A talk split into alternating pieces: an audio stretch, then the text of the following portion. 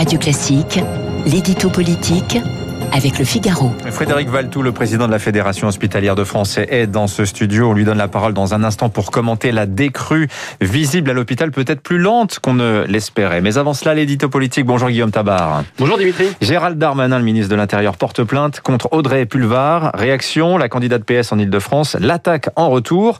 Euh, le débat politique, maintenant, ça se déroule de, dans les prétoires. Bah, c'est vrai qu'on se demande si le ministre de l'Intérieur a utilisé le meilleur moyen pour répondre aux propos de la candidate socialiste en Ile-de-France.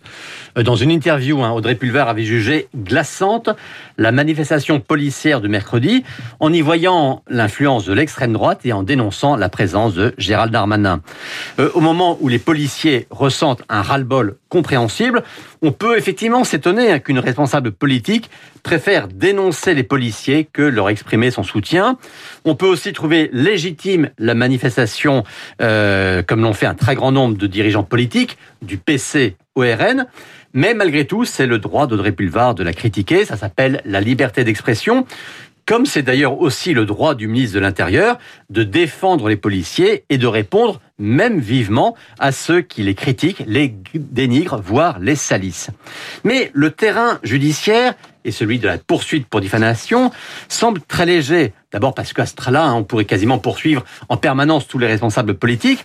Et ensuite, Darmanin a dû lui-même s'appuyer sur des déclarations plus anciennes de Drépulvar, euh, pointant du racisme dans la police. Déclarations que l'on peut trouver effectivement choquantes, mais qui, pour le coup, sont aujourd'hui prescrites. Bon, on va engorger les tribunaux avec des procédures un, euh, un petit peu inutiles.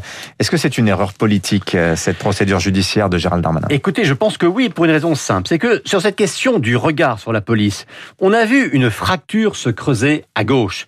Mercredi, il y avait la gauche qui assumait être dans la rue aux côtés des policiers, le PS, le PC, Yannick Jadot, Anne Hidalgo, et il y avait de l'autre la gauche qui criait aux factieux, Jean-Luc Mélenchon, une grande partie d'Europe Écologie Le Vert, et Audrey Pulvar, donc, était du côté de cette gauche-là, ce qui la mettait en porte-à-faux avec le parti qu'il a désigné pour les régionales en Ile-de-France, et qui la mettait également en porte-à-faux avec la maire de Paris, qui l'avait pourtant parrainé pour ce scrutin.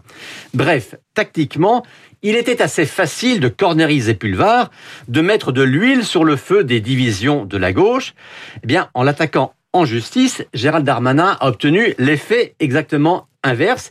Il a ressoudé toute la gauche derrière une candidate qui est pourtant fragilisée et à la peine dans les sondages. Hmm. C'est vraiment du grand art. Bon, Gérald Darmanin n'est pas un perdreau de l'année. Comment on explique cette faute tactique de sa part Écoutez, Gérald Darmanin voit bien le trouble actuel dans la police. Il veut montrer aux policiers qu'il est derrière eux, qu'il est avec eux. C'est le sens de sa présence à la manifestation de mercredi. Un choix qui a été contesté, mais un choix audacieux et je pense apprécié par les policiers. Et en termes d'opinion, je pense aussi qu'il a réussi là une belle opération. Alors du coup, il y a chez Charles Darmanin, vous savez, un petit côté euh, stabilo boss. Il veut toujours souligner, surligner ce qu'il fait.